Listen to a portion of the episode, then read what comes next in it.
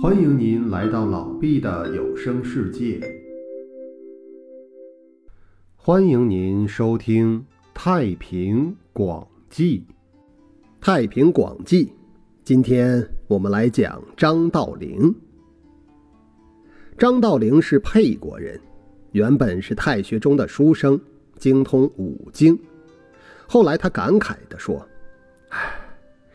这些学问对延年益寿没有一点用处啊！于是就开始学习研究长生之道，得到了皇帝的九鼎炼丹秘方，就想照着秘方实验炼丹。但炼丹的药石非常费钱，张道陵家一向很穷，想要致富，但种田放牧又不是他的长项，于是未能炼成丹药。他听说蜀人民性淳朴，容易接受教化，而且那里名山很多，就带着弟子去了蜀中，住在了古名山，写了二十四篇论述道术的文章，于是开始苦苦思索修炼心智。有一天，忽然有许多神仙从天而降，只见成千上万的车马。车身是金制的，车盖上装饰着羽毛，驾车的都是龙虎，数都数不过来。神仙中有的自称是柱下使，有的自称是东海小童，于是将新出正医明威之道传授给张道陵。张道陵学成之后，能给人治病，于是百姓们都来侍奉他，拜他为师。弟子达几万户，于是设立了祭酒的官职，分别管理弟子们，像政府的长官一样。他还建立制度，让弟子们按照需要轮流交纳米粮、丝织品、器具、纸笔、柴草等东西，带人修整道路。不参加修路的懒惰弟子，张道陵就让他们生病。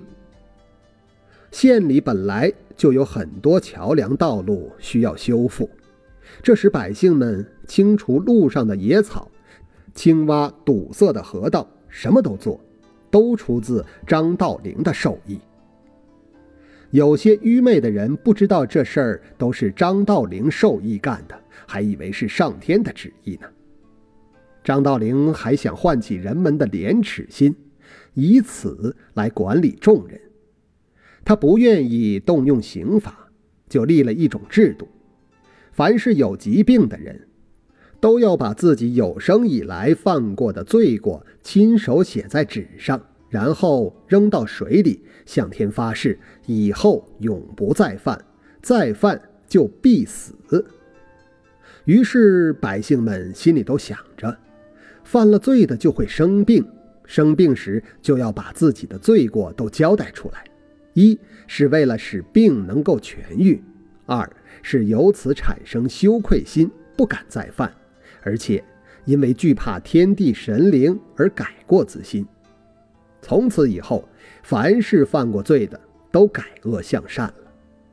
张道陵因此得到了很多财物，用来买炼丹用的材料，于是开始炼丹。丹炼成后，张道陵只服了半副。因为他不愿意立即升天，这时他已经可以用分身术把自己分成几十个人了。张道陵所住的房子门前有个水池，他经常乘船在水中游玩，而他的道友和宾客多得挤满了庭院和街巷，他就分出一个自己坐在席上和宾客们谈话，一起吃饭喝酒，而他的真身。还在池中船上游玩。张道陵治病大多采用黑白阴阳相生相克的原理，根据具体病情对药方进行调整，但大体还是和先人传授的药方相一致。呼吸吐纳服食丹药，本来用的就是仙法，也没什么改变。他常对人们说。你们大都不能摒除俗态，放弃世俗，所以更需要用我的炼器锻炼男女房中之术，也许可以得到让人活到几百岁的草木药方。张道陵有一个最重要的秘方，只传给王长一个人。他还说，应该有一个从东方来的人，这人也该得到药方。这个人必在正月初七的中午到达。张道陵事先就说了这人的面貌身材。到了那个时候，果然有个叫赵生的人从东方而来。生平从未见过张道陵。然而，他的形貌身材和张道陵事先说的完全一样。张道陵就考验了赵生七次，都通过后，才把丹经传授给赵生。七次考验分别是：第一次，赵生来到张道陵的门口以后，门人不给通报，并辱骂赵生，骂了四十多天。赵生就在门外露宿了四十多天而没有离开，张道陵才让他进门。第二次考验是让赵生在田里看守庄稼，驱赶野兽。到了晚上，张道陵派了个非常美丽的女子，假装是走远路的旅客，要求在赵生这儿过夜，并和赵生挨着床睡觉。第二天。那美女又假装脚痛赖着不走，赵生只好留她住了几天。那女子又挑逗勾引赵生，但赵生始终行为端正，不受诱惑。第三次考验，赵生在路上走时，突然看见路上别人遗失的三十块金子，赵生从旁走过，并不拿金子。第四次考验，让赵生进山砍柴。三只老虎一起来到赵生面前撕扯他的衣服，但不伤他的身体。赵生并不害怕，脸不变色，心不跳，还对老虎说：“我是个学道的人，从小就没做过坏事，所以不远千里来拜师学道，求长生不老之术。你们为什么要这样呢？莫非是山神派你们来考验我的吗？”过了片刻，三只老虎就离去了。第五次考验，让赵生在街上买了十几匹绢绸，付完钱以后，卖绢的老板却污蔑赵生说他没有付钱。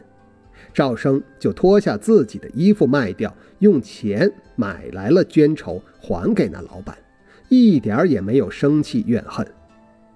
第六次考验是派赵生去看守粮仓，有一个人。去向赵生磕头讨饭，那人破衣烂衫，面目肮脏，全身长满了脓疮，又腥又臭，令人讨厌。赵生看后十分可怜他，脸色露出了感动的神色。他脱下自己的衣服给那个人穿，用自己的粮食为那个人做了饭，还把自己的粮食送了一些给那个人。第七次考验。张道陵带着弟子们登上悬崖绝壁，下面有一棵桃树，像人的胳膊那样长在石壁上。桃树下面是万丈深渊，桃树上结着很大的桃子。张道陵对弟子们说：“谁能摘下那个桃子，我就把修道的秘诀传授给他。”这时，有三百来个弟子都趴在悬崖边看那个桃树，个个吓得双腿站立，汗流浃背。没有敢长时间看那桃树的，最后都吓得退了回去，谢罪说不敢去摘那个桃子。只有赵生一个人说：“有神灵保佑，有什么危险呢？何况有仙师在这里，他一定不会让我摔死的。”既然是仙师让摘这桃子，说明这桃子一定能够摘到的。说罢，赵生纵身一跳，落在桃树上，身子都没有打晃，摘下了一大包的桃子。然而石壁非常陡峭，无法攀登回到崖上去，于是赵生就在下面把摘到的桃子一个一个的扔了上去，一共是二百零二个桃子。张道陵把桃子给弟子们每人分了一个，自己吃了一个，给赵生留了一个，等他上来。于是张道陵用手去牵赵生，大家亲眼看见张道陵的手臂突然加长了两三丈，伸到桃树上去拉赵生，赵生一下子就上来了。张道陵把刚才留的桃子给了赵生，赵生吃完以后，张道陵就站在悬崖边上笑着说。赵生因为心术端正，才能跳到桃树上，连身子都不晃。现在我自己也想跳下去，一定能摘到最大的桃子。弟子们都劝张道陵不要跳，只有王常和赵生不说话。张道陵就往下一跳，却没有落在桃树上，不知落到什么地方去了。仰视四面。都是看不见顶的高山峻岭，山顶高入云天，往下看是没有底的深谷，连道路都没有。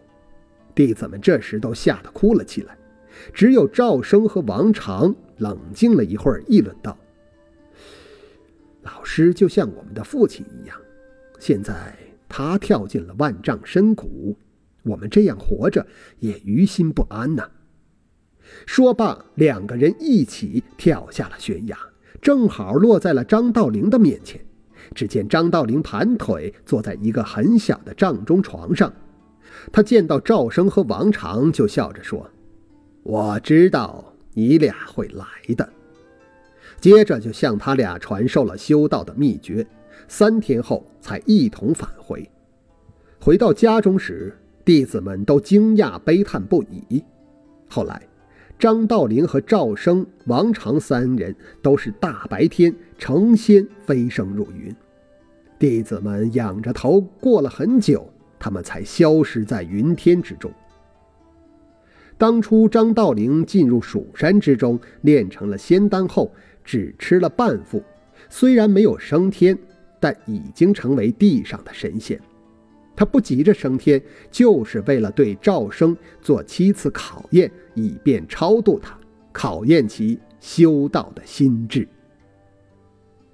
好，张道陵的故事今天就讲到这里，感谢大家的收听。